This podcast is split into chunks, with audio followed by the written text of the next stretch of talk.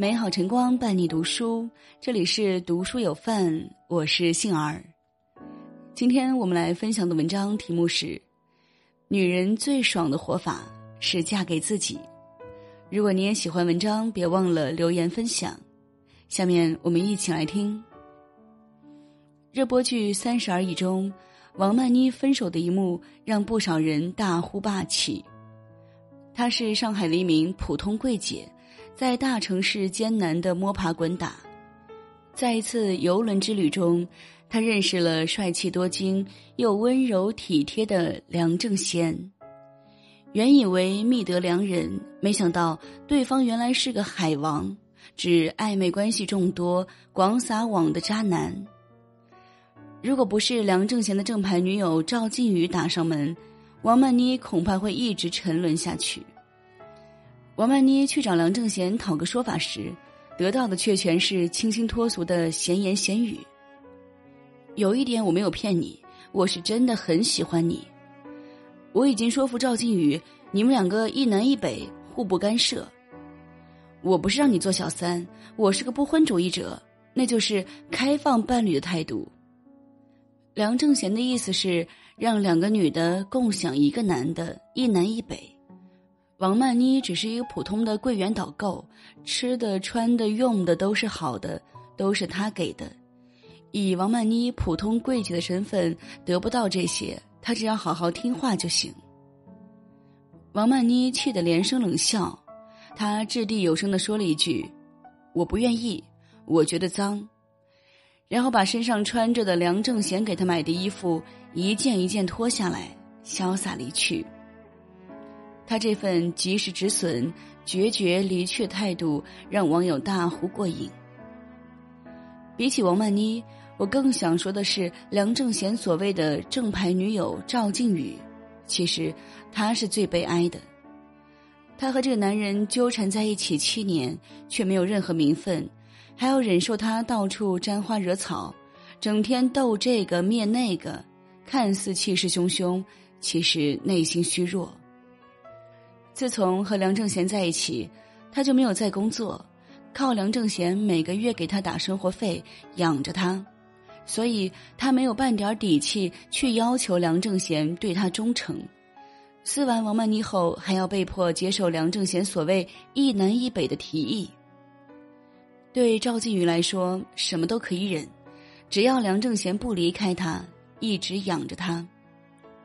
其实像剧中这样被圈养起来。一直活在自己老公阴影中的女人还有很多，比如顾家决裂的那个太太圈儿，她之前很想进这个圈子，可是当她了解这个圈子之后，内心却十分看不起。闹翻的那一刻，她说：“一直觉得自己有捷径有靠山，这叫价值观扭曲，因为惯着夫性而存活，活在丈夫的价值半径里，真是越光鲜越可悲。”富太太们有钱有闲，光鲜亮丽，靠的是什么？是丈夫。离开男人，他们什么都不是。就像一座外观华丽的空中楼阁，稍微有一点小震荡，就会土崩瓦解。甘心做一只金丝雀，养尊处优，逃避奋斗，的确很清闲舒适，可背后的代价却是巨大的。意味着要永远活在供养者的价值半径里，没有自我，不得不说违心的话，做违心的事。这样的人像极了张爱玲笔下那张华美的袍，翻开一看，里面全是虱子。很多人都说《三十而已》这是一部渣男剧，三个女主角遇到的都是渣男，都被他们伤得很深。其实我觉得这是一部女性自我觉醒的电视剧。王曼妮、顾佳、钟小琴他们都在生活上和感情上遇到了困境，但是他们勇于挣脱牢笼，去活出自我。他们或许会受很多伤，但无一例外都活得独立清醒，不依附于男人，爱时全力以赴，不爱了也能随时离开。也许这样会更辛苦。但也更踏实，不必诚惶诚恐的去讨好谁，更不必忧心忡忡的担心自己会被抛弃。从始至终，命运的缰绳都握在他们自己手中，因此自信笃定，神采飞扬。一个女人如果永远活在丈夫的价值半径里面，会怎么样？说一个之前在网上火了的视频，这是一个电视剧的片段，获得了几十万点赞。陶虹饰演的女主角春草，死心塌地的爱上了渣男何水远。她自己做买卖赚钱养活家里，但一次次被何水远欺骗利用。后来何水远带着小三远走高飞，她崩溃了。把自己关在屋子里，每天躺在床上以泪洗面，借酒浇愁，变得人不人鬼不鬼。母亲看在眼里，痛在心里，用最狠的话想把他骂醒。你看看你这鬼样子，天下什么男人能喜欢你？除非是神经病。我告诉你，男神经病也看不上你。春草被触动了，她嚎啕大哭。似乎要将心中的委屈、怨气都一股脑发泄出来。等他冷静下来之后，母亲接着说：“现在这个样子也是自找的，你这辈子不是为父母活着，也不是为孩子活着，更不是为自己活，是为他活。”一语惊醒梦中人，春草擦干眼泪，重新振作起来。剧中的春草聪明坚毅。很有生意头脑，去打工深得雇主赏识，去创业生意做得有声有色，没多久就成了万元户。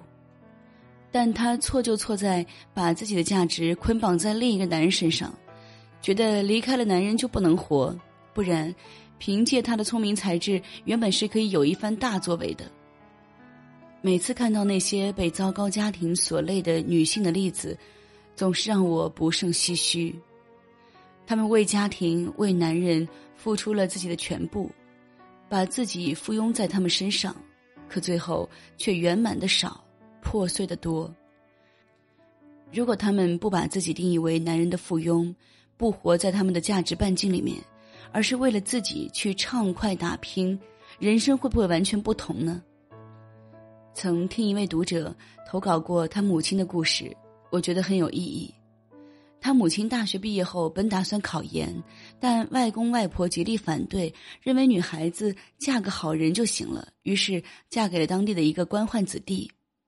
结婚后，母亲去了一家茶园工作，她能力强，想法多，很快让原本半死不活的茶园生意红火起来，还扩大了规模，盖了新办公楼。照这样下去，母亲应该会升职加薪，走上人生巅峰。但偏偏在这时，她怀孕了，而且来自于公婆和家人的压力，让她辞掉了茶园的工作。后来，母亲又生了弟弟，等到再出去时，已经找不到什么好工作了。爷爷托关系给他找了一个清闲的工作。其实，父亲对母亲并不好。母亲生弟弟时得了产后抑郁症，父亲不耐烦地说他矫情。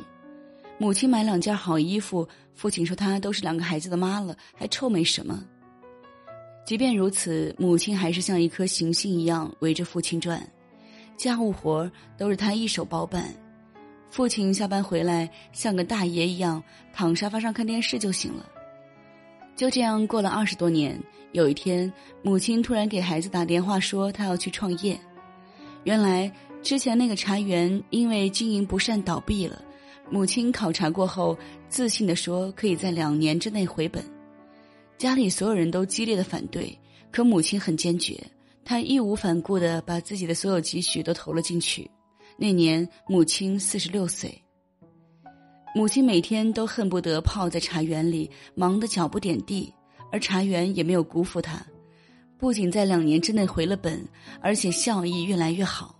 母亲成了他们当地小有名气的人物。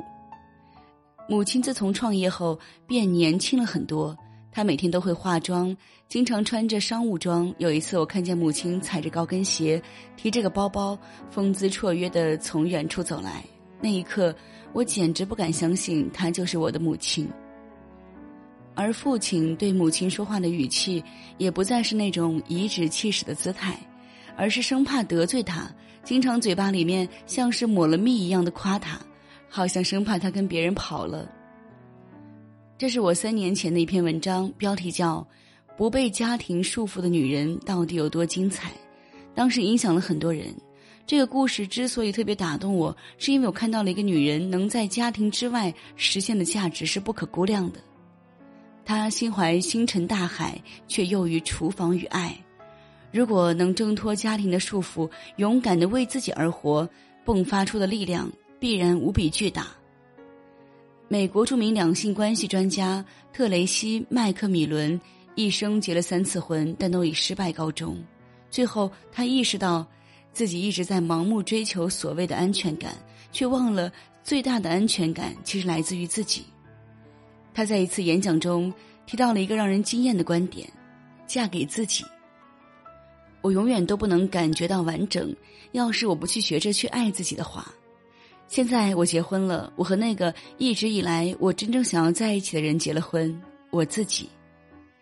三十而已中，钟小琴和丈夫陈宇吵架时。陈宇说：“都说婚姻是避风港，谁结婚谁成家，不是为了过个踏实日子呀？”钟小晴灵魂反问：“你这话就是放屁！都想避风，谁当港啊？是呀，都想去避风，可是谁来当港啊？一个人如果只想着去避风，永远只想着依靠港湾，那么他可能永远无法获得十足的安全感。”比寻找避风港更安全的是，自己成为一个港湾。没有任何人应该成为谁的避风港，只有自己才是自己最后的庇护所。再破败、再简陋，也好过寄人篱下。鸟儿之所以敢在树梢上睡觉，它们不是笃定树枝不会断，而是自己有飞翔的翅膀。与其去争夺一个副驾驶的位置。不如把命运的方向盘掌握在自己手里，尽情享受驰骋的乐趣。生活之美在于未来有希望，你对自己有更多的掌控感，这样的人生才会有星光、有奔头，而不是一直在下坠、一直在沉沦，甚至习惯了黑暗。我欣赏的价值观是把筹码压在自己身上，全力以赴的为自己而活，遵从本心，无怨无悔。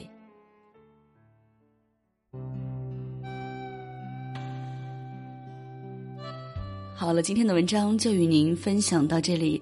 杏儿再次感谢您的守候和聆听。如果您喜欢文章，别忘了留言分享、点亮、文末再看。最后，杏儿把一首好听的歌曲送给大家，让我们相约明天见，拜拜。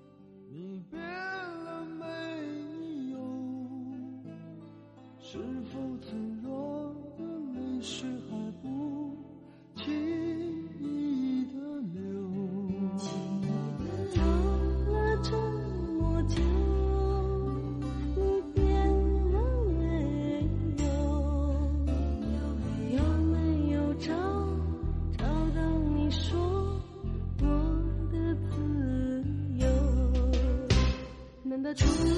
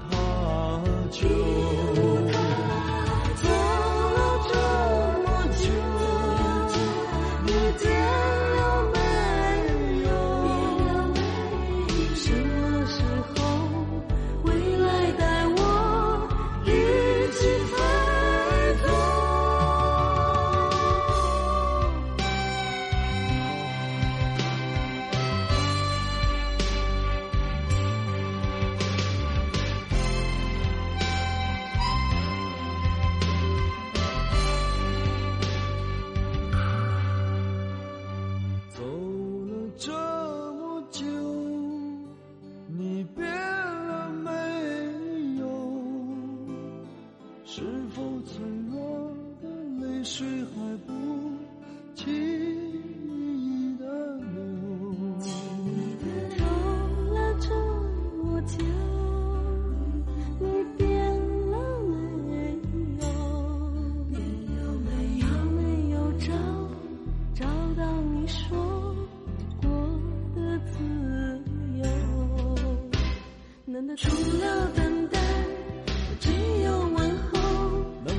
觉得你